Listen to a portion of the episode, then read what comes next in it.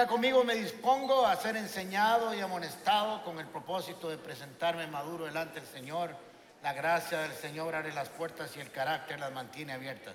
Nada más quiero contarles algo muy bonito que está pasando en, esta comunidad. el año pasado empezamos a, salir, por televisión abierta por Canal 13 a las 8 de la mañana. Eh, Hoy empezamos a salir por canal OPA también, eh, por televisión abierta, y vamos a salir por Faro del Caribe también con nuestras enseñanzas.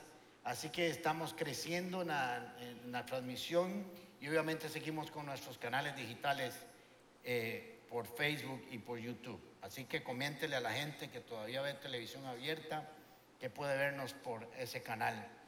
Que por cierto ahora es el dueño del, programa del concurso Mis Universos. No me van a ver a mí ahí, definitivamente, pero es un canal que está creciendo. He querido enseñar algunos pasajes en los cuales Jesús tiene encuentro con algunos personajes importantes.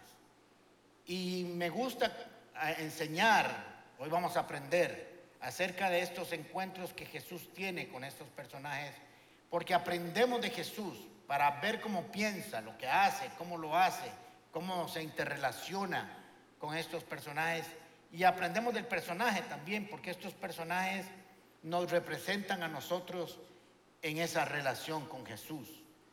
El texto que vamos a estudiar hoy está en Juan capítulo 4 y este relato, este acontecimiento solo aparece en el Evangelio de Juan, no aparece en ningún otro de los tres evangelios restantes, así que esto es muy importante para que podamos identificar la importancia que Juan quería que este encuentro quedara en la memoria de la humanidad.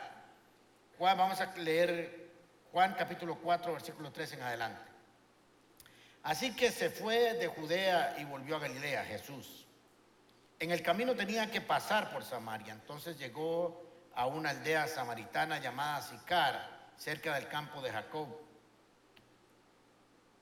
del campo de Jacob que le dio a su hijo José. Allí estaba el pozo de Jacob y Jesús, cansado por la larga caminata, se sentó junto al pozo cerca del mediodía. Poco después llegó una mujer samaritana a sacar agua y Jesús le dijo, por favor, dame un poco de agua para beber. Él estaba solo en ese momento porque sus discípulos habían ido a la aldea a comprar algo de comer.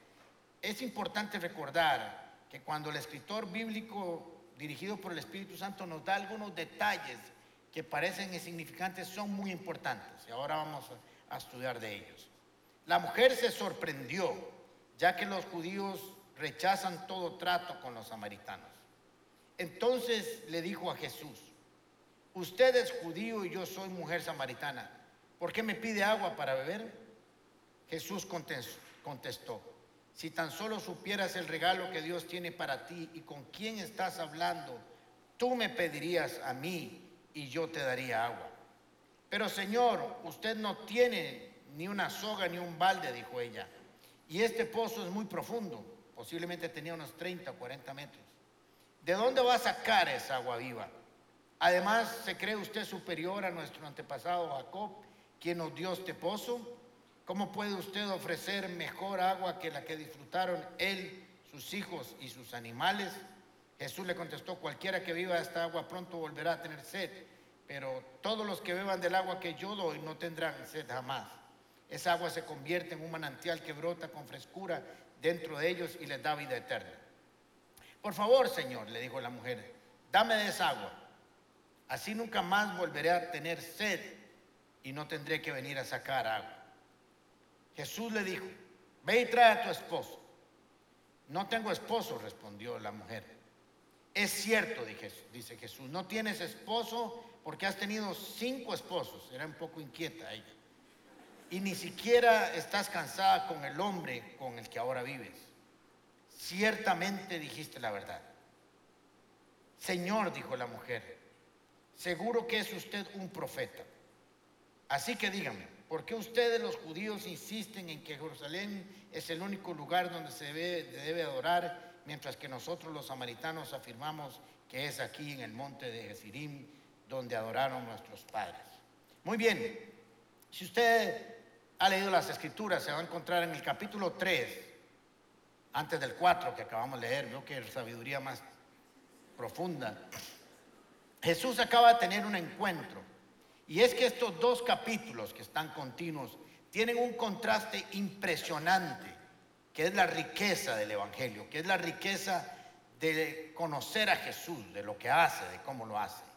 En el capítulo 3, Jesús tiene un encuentro, o más bien Nicodemo va y busca a Jesús.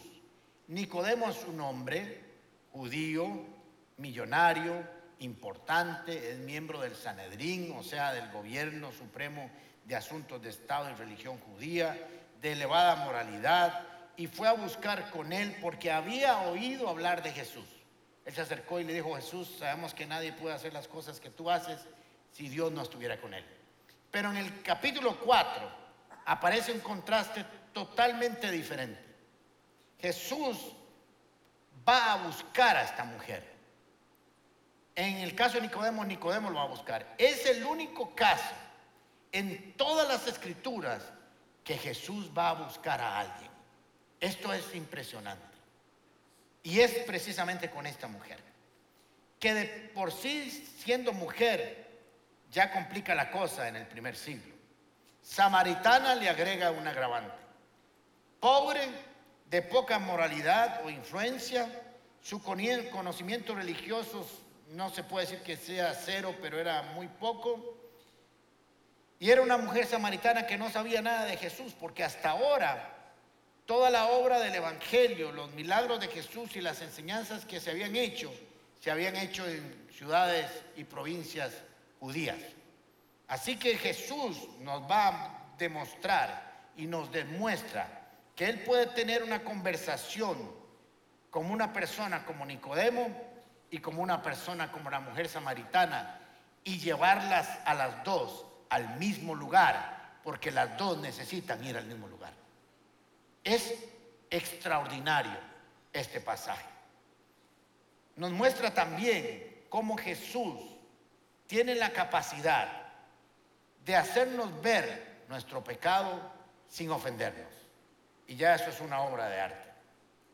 Así que dice que el pasaje que fue de Judea y volvió a Galilea, y dice que le era necesario. En la forma gramatical que Juan está escribiendo y en el texto original, lo que quiere decir no era que le era necesario, es que él quería porque había establecido pasar por ahí. Nos habla de un plan casi eterno, de una reunión que Jesús había planeado posiblemente desde antes de la fundación del mundo o al menos desde que nació en este planeta. Jesús había establecido una cita con esta mujer y por eso le he puesto a esta enseñanza una cita inesperada porque Nicodemo fue a buscarlo, pero esta mujer recibió la visita de Jesús. Y es muy interesante porque hasta este momento, como les dije, nada había pasado en los pueblos samaritanos. De hecho, en Juan capítulo 10, versículo 5, Jesús cuando envía a sus discípulos a la evangelización, a sacar demonios, a evangelizar, a sanar a los enfermos, les prohíbe que vaya a, a los pueblos samaritanos.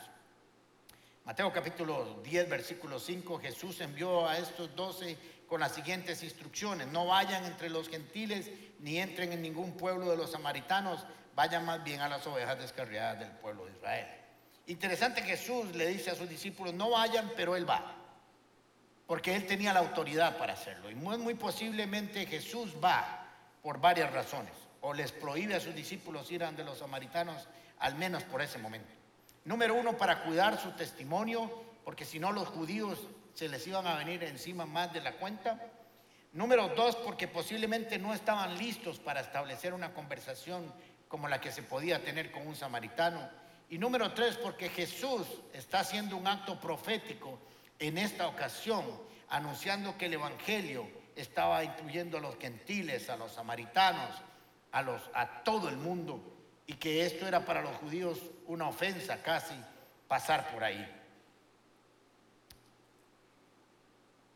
Nos da una lección impresionante también Jesús de cómo Él va a romper paradigmas de género, de cultura, de odio, y ahora las vamos a conocer muchos de ellos.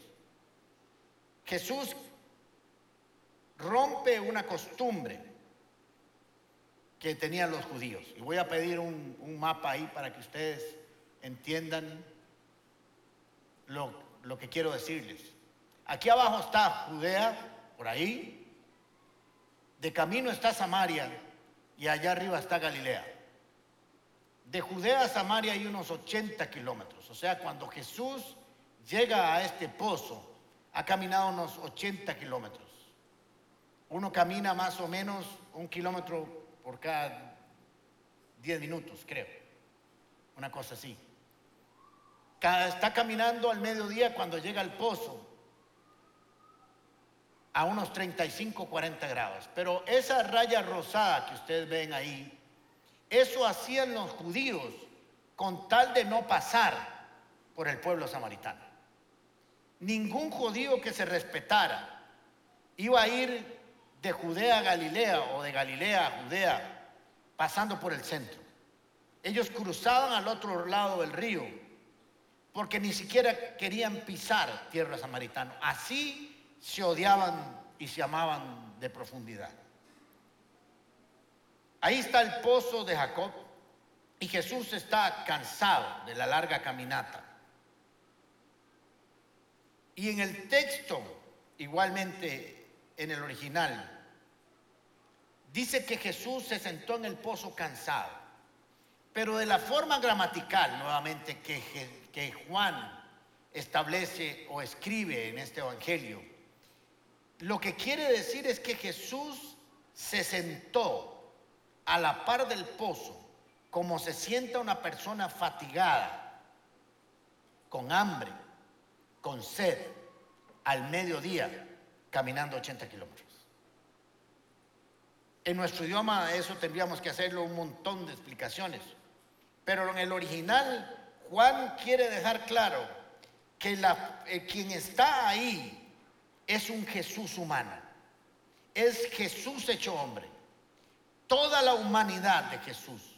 No hay un cuadro que nos presente a Jesús tan humanamente como el que está aquí. Se sentó en el pozo cansado, agotado, con sed, como se sienta un hombre agotado. Y ahí está Jesús. Él quería tener ese encuentro. En su humanidad, Él hizo un, esfuerzo humano para llegar ahí. Ahora, todavía no he empezado la conversación con esta mujer.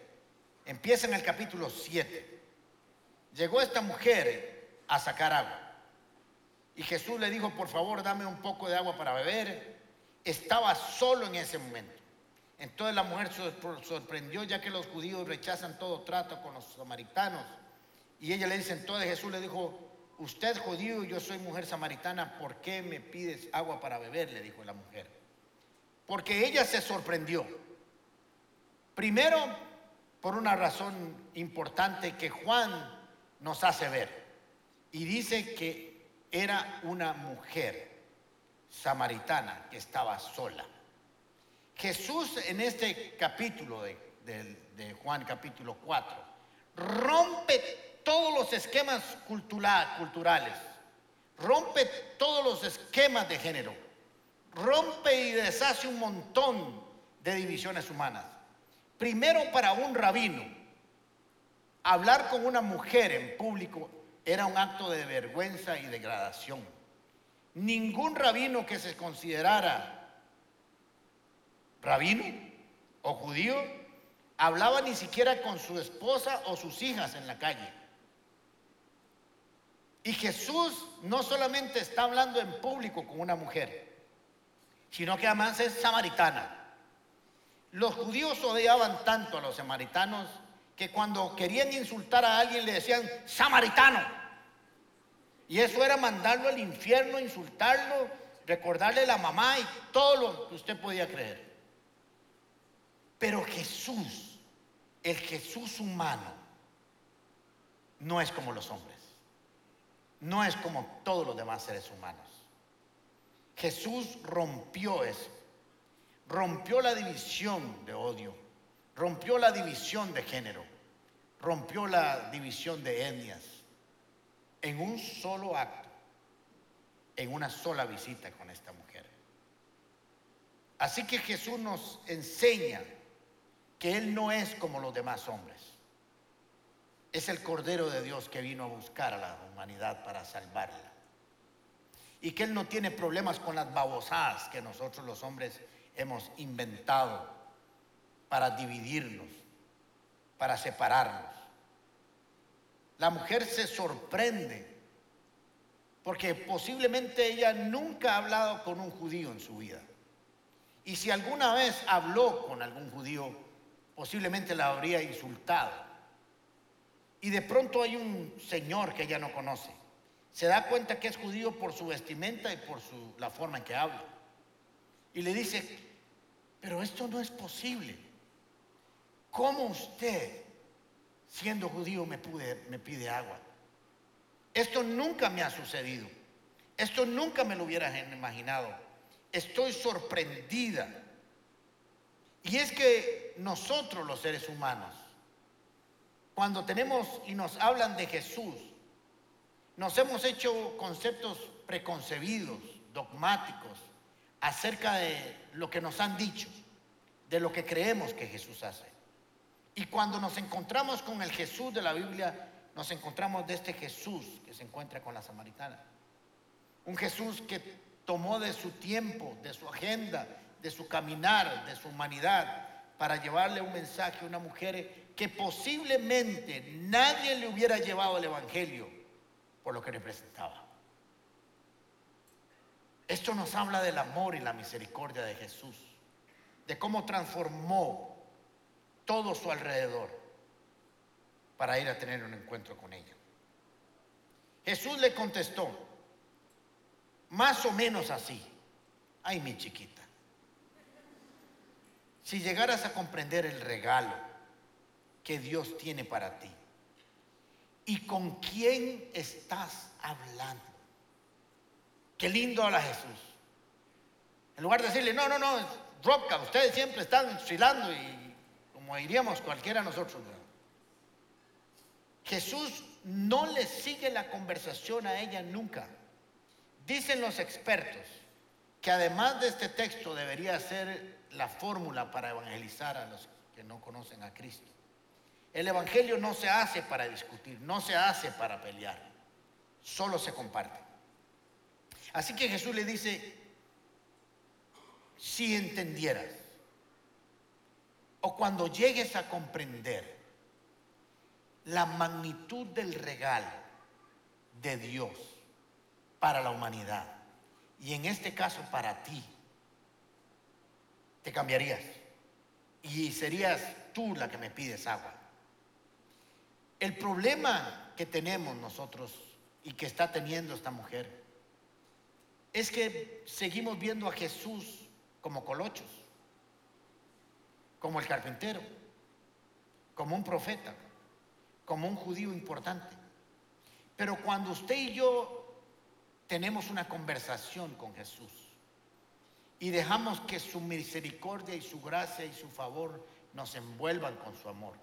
Cuando logremos ver que Jesús es el mejor regalo que la humanidad ha recibido, nuestras vidas cambiarán. Entonces nosotros tomaríamos la posición correcta. El gran problema que nosotros tenemos como humanidad es que tenemos la incapacidad en principio, y por eso hay un rechazo de entender lo que Jesús hace, quién es y lo que vino a hacer. Porque nos han contado historias que no son la verdadera historia del Evangelio. La mayoría de la gente, aún cristiana, no tiene el conocimiento del Jesús de las Escrituras. Tiene un Jesús equivocado. Están llenos de perjuicios de todo tipo, de todo tipo, de género, de nacionalidad, de religión, de raza, de odio, un Jesús preconcebido, no se dan tiempo para conocerlo, dicen conocer las escrituras, pero no lo hacen. El próximo argumento que tenemos los seres humanos cuando comenzamos a tener una relación, cuando nos presentan el Evangelio, cuando estamos frente a Jesús, es buscar soluciones humanas, materiales, físicas, matemáticas y químicas. le dice ella, pero Señor, usted no tiene ni una soga ni un balde. Y este pozo es muy profundo. ¿De dónde vas a sacar? Aquí encontramos otro argumento. Como Nicodemo, cuando Jesús le dice, Nicodemo, te digo que es necesario nacer de nuevo. El millonario, el poderoso, el sabio de las escrituras. ¿Y cómo hace uno ya grande nacer de nuevo, Jesús? Se va a meter en el vientre de la mamá. Y Jesús, imposible, vamos. No, no se lo dijo así. No se le ocurriría a uno que hay que volver a nacer porque sabe que es físicamente imposible. Así que tenía que estar buscando una figura que, que Nicodemos pudiera entender. Ahora esta mujer le dice, está raro, porque usted me está ofreciendo agua y no tiene ni un mecate ni un balde para sacar el agua. Y yo vengo todos los días aquí y viera la parida que hay que hacer para, sacar agua de aquí. Son 30 o 40 metros. Y lo dudo mucho, ¿cómo lo va a hacer usted? Porque seguimos viendo la humanidad de Jesús. Seguimos viendo que las cosas se explican de una manera científica. Y así no funciona el Evangelio. Jesús sigue enfocando, no discute, no cambia. Ahora, es interesante porque esta mujer le parece absurdo lo que Jesús está ofreciendo. Porque en su mente finita todavía no ha comprendido lo que Jesús le está ofreciendo. Y el problema de la humanidad es que no se toma el tiempo para conocer lo que Jesús está queriendo decirnos. El mensaje de la cruz y la resurrección todavía parece absurdo y locura para los que se pierden. Ahora, esta mujer está sola. Las mujeres acostumbraban a ir a sacar el agua a las seis de la mañana juntas para acompañarse. Era su trabajo. Recorrían más o menos un kilómetro por el agua. Pero esta mujer, por su reputación, iba sola al mediodía. Era una mujer que estaba posiblemente sin amigas, porque ninguna quería andar en el pueblo con ella, porque sabía lo que significaba. Así que esta mujer estaba sola, sin amigas, despreciada tal vez por el pueblo haciendo las cosas a una hora diferente en que no lo hacen. Las mujeres iban a las 6 de la mañana o ya al caer la tarde porque el sol era muy pesado. Y Jesús está teniendo una conversación para decirle que ella es una mujer especial. Wow. Que Él sí está con ella en el pozo. Que Él sí vino a buscarla. Que Él sí la respeta. Que Él sí quiere su restauración y su vida. ¿No les parece extraordinario? ¿No les parece maravilloso? Pero seguimos la conversación y vuelve a aparecer los argumentos humanos para no entender lo que Jesús está queriendo decir. Además, le dice ella, ¿se cree usted superior a nuestro antepasado Jacob que nos dio este pozo? ¿Cómo puede usted ofrecer agua, mejor agua que la que disfrutaron él, sus hijos y sus animales. El otro argumento humano que presentamos nosotros es comparar a Jesús con otros hombres y pensar que lo que nos han dado otros hombres es mejor que lo que nos puede dar Jesús. ¿Se cree usted mejor que Jacob? Jacob se murió hace siglos, hace milenios. Y lo que hizo fue dejarle un pozo. ¿Qué, qué cosa tan extraordinaria. Claro, para ellos un pozo era la vida. Usted me puede decir que usted más carga que Jacob. El problema de la humanidad es que hacemos esa comparación y de pronto vienen los argumentos y Jesús y Darwin y Albert Einstein y René Descartes y Emmanuel Kant y Friedrich Nietzsche y Buda y Karl Marx Isaac Newton y Aristóteles. Es mejor Jesús que todos ellos. Ya, hasta donde yo sé, todos estos se palmaron. Y Jesús resucitado. Pero seguimos nosotros. ¿Y qué piensa de la evolución? Yo no sé, pero en el planeta los simios, los simios nos quieren conquistar. Y es un caos. ¿Y qué piensan los dinosaurios? Jurassic Park siempre es un desastre. La película termina siempre en un verdadero caos. Pero comenzamos a hacer preguntas que no tienen sentido porque Jesús no está hablando de ellos, está hablando de Él. Y le está diciendo a ella, yo soy diferente. Ahora Jesús nos sigue otra vez en la conversación con ella. Jesús la está encauzando a llevarla a un punto donde quiere que usted y yo lleguemos siempre y que todo ser humano llegue. Jesús le contestó, cualquiera que beba esta agua pronto volverá a tener sed, pero todos los que beban del agua que yo les doy no tendrán sed jamás. Esa agua se convierte en un manantial que brota con frescura dentro de ellos y les da vida. Jesús le está diciendo, hay dos diferencias o tres diferencias entre, un, entre el agua o el pozo de Jacob y el agua que Jesús da. Jesús le está diciendo, el agua que da Jacob, usted la bebe ahora y una hora después tiene que. Del pozo de Jacob queda en el cuerpo, pero no llega al alma. El agua de Jacob se disminuye y se acaba. Pero el agua que yo ofrezco para el que ha nacido de nuevo, una vez que se toma, nunca más se tiene sed. ¿Estás entendiendo, mujer, la diferencia entre las dos aguas? ¿Estás entendiendo que el agua que yo doy penetra al alma y el espíritu y satisface para siempre con frescura y se vuelve una fuente interna que no necesita más? Y por cierto, el agua que yo ofrezco, dice Jesús, es perpetua, es eterna es para la vida eterna.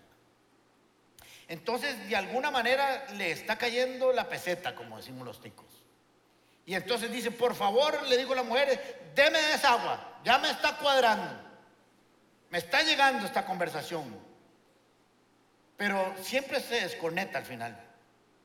Así nunca más volveré a tener sed y no vendré a, no tendré que venir aquí a sacar agua. Ella lo que vio fue una solución para no tener que volver todos los días.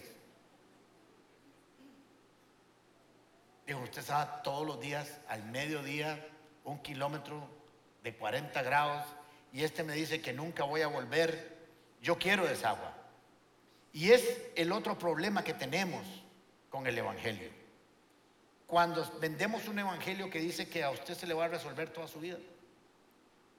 Y entonces aparecemos cuando tenemos problemas financieros para que Jesús nos los resuelva.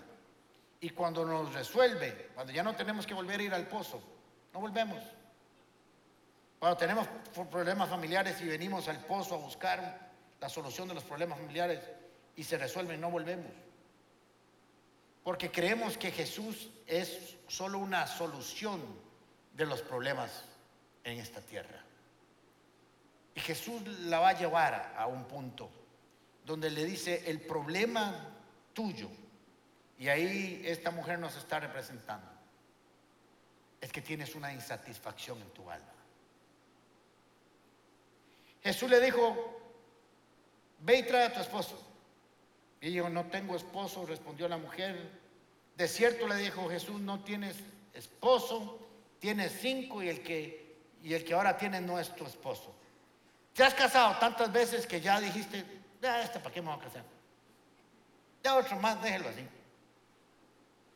Y lo que Jesús le estaba diciendo, cuando Jesús le dice, ve y trae a tu esposo, es el punto medular para que ella entendiera que su problema y su sed es una insatisfacción en el alma. Una insatisfacción en su ser interior que no ha sido saciada. Hay un vacío en el corazón de esta mujer. Andas buscando amor con los hombres sin encontrarlo. Andas buscando amor, comprensión y cariño y no lo has encontrado. Porque del pozo que estás bebiendo es del agua de Jacob y no la que viene del cielo. Andas insatisfecha buscando de cama en cama, de hombre en hombre, de abrazo en abrazo. Lo que nadie te puede dar, solo Dios te lo puede dar. No encuentras paz, no encuentras sosiego en tu corazón. Tu pasado te persigues. Andas tomando de la misma fuente creyendo que eso te va a resolver. Y ampliándolo un poquito más a nuestra cultura y a cada uno de nosotros. Jesús le está diciendo, tienes un problema en tu alma, una insatisfacción perpetua. Por eso tomas licor sin parar hasta embriagarte, porque crees que ese líquido te quitará la sed y te hará olvidar las penas. Andas tomando de aguas que no son las que yo doy. Por eso andas de cama en cama buscando amor que te satisfaga y llene tu corazón y cada vez estás más vacío y más vacía. Por eso ves pornografía día y noche que no te llena, no importa cuántas horas del día lo veas, siempre quedas insatisfecho. Por eso no importa cuánto trabajes y cuánto dinero hagas y cuánto ganes. Nunca es suficiente, hay insatisfacción en tu alma. No importa cuántas veces seas infiel, tu problema no es tu matrimonio. Tu problema son las ansias y tus carencias por encontrar agua en otros pozos. Es la forma más tierna y compasiva que Jesús le hizo ver a alguien su problema y su pecado.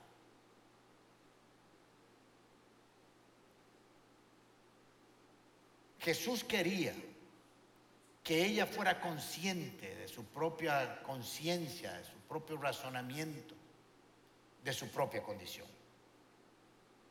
Jesús no la acusó nunca. Jesús no la señaló nunca.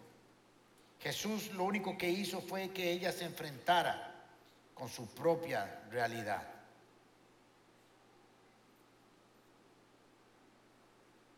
¿Cómo reaccionamos nosotros cuando las escrituras nos llevan a ese punto?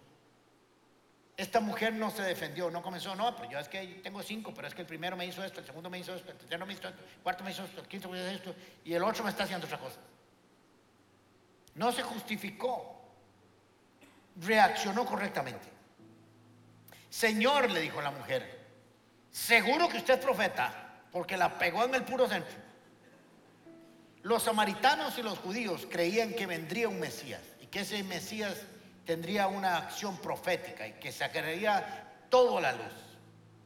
Y ella eso sí lo conocía. Y cuando vio que Jesús le reveló esa condición que tenía, entonces dijo, seguro que usted es profeta, pero otra vez se desconecta. Dígame por qué ustedes insisten que se debe adorar en Jerusalén y nosotros en Jesirim y ustedes aquí y aquí allá. Y entonces aparecen las excusas de que, ¿y cuál es la religión correcta?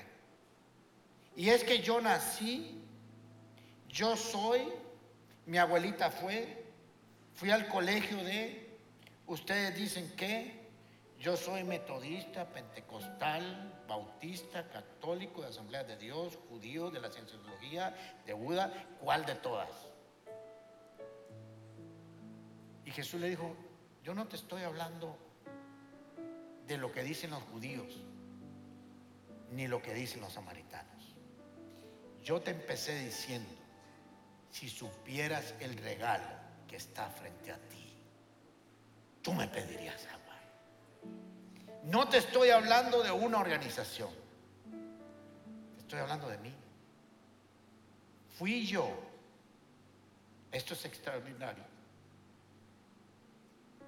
Quien te vino a buscar. No fue ninguna religión. No fue ninguna organización. Fui yo, le dice Jesús, quien dejé todo lo que estaba haciendo para que bebieras del agua y saciaras tu vida. Es hermoso esto.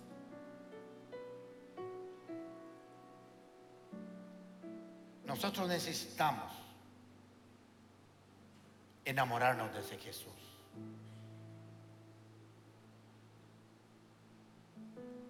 Sé que viene el Mesías, le dice esta mujer, al que llaman Cristo.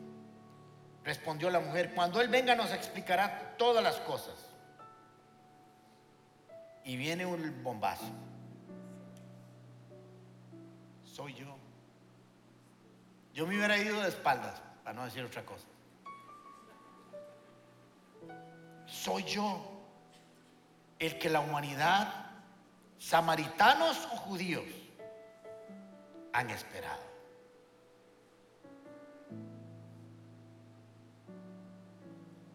Solo dos veces en todo el Evangelio Jesús dijo que él era el Mesías. Capítulo 9. Y aquí con esta mujer.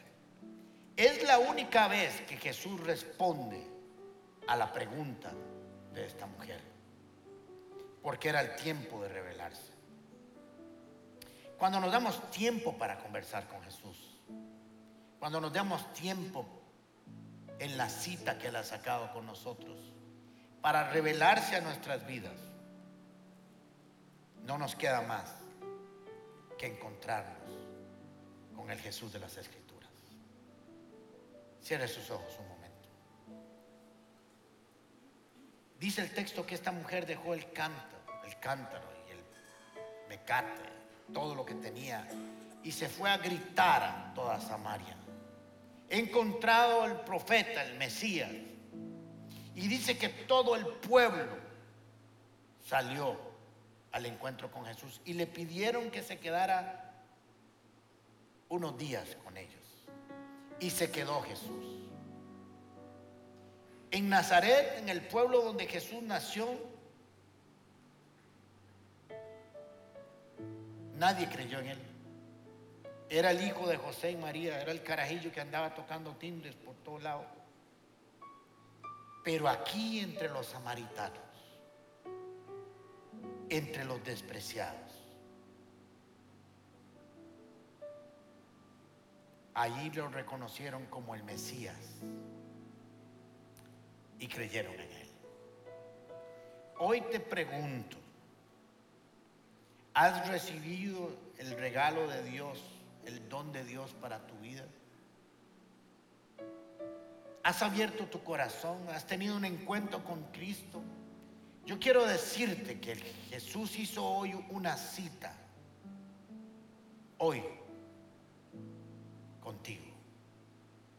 Los que nos están viendo por las redes y que nos verán en diferentes canales, el Señor hizo una cita contigo para decirte que si no has saciado tu vida con el agua de este mundo, que va a ser imposible, Él te ofrece del agua de vida eterna para tu vida. Y te voy a pedir que hagas esta oración conmigo y le digas, Jesús, hoy reconozco que tú eres el regalo de Dios para mi vida. Que tú viniste no a condenarme ni a señalarme. Que tú viniste para darme vida y vida en abundancia. Que hoy quiero beber del agua que tú das. Que perdones mis pecados. Que me sacies el alma. Que te manifiestes en tu gracia y tu misericordia. Que tu sangre derramada en la cruz del Calvario limpie mi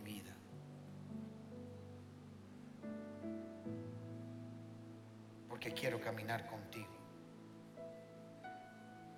De hoy y para siempre. En el nombre de Jesús. Jesús rompió divisiones de raza, de odio, de género, de etnia, de religión. Dignificó a esta mujer. Jesús vino para dignificar y para romper las barreras del hombre. No sigas poniéndole barreras al Señor. Y así como esta mujer salga de aquí a contarle al mundo entero que usted tuvo una cita con Jesús y que usted lo conoce.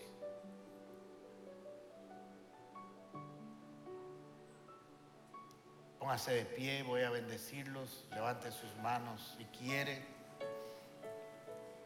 Y le pido al Señor Jesús a ese mismo que se encontró con esta mujer, que te bendiga y te guarde de todo mal. Que el Señor responda a tu clamor en tiempos de dificultad. Que el Señor te mire con agrado y extienda sobre ti su amor. Que el Señor te muestre su favor y te dé la paz que sobrepasa todo entendimiento. Que el Señor te conceda los deseos de tu corazón, haga que todos tus planes tengan éxito y que tu alma sea saciada por su presencia. Que la gracia del Señor Jesucristo, el amor de Dios y la comunión del Espíritu Santo sea sobre tu vida y familia ahora y siempre en el nombre de Jesús. Y el pueblo dice que el Señor les bendiga. Buenas noches. Muchas gracias.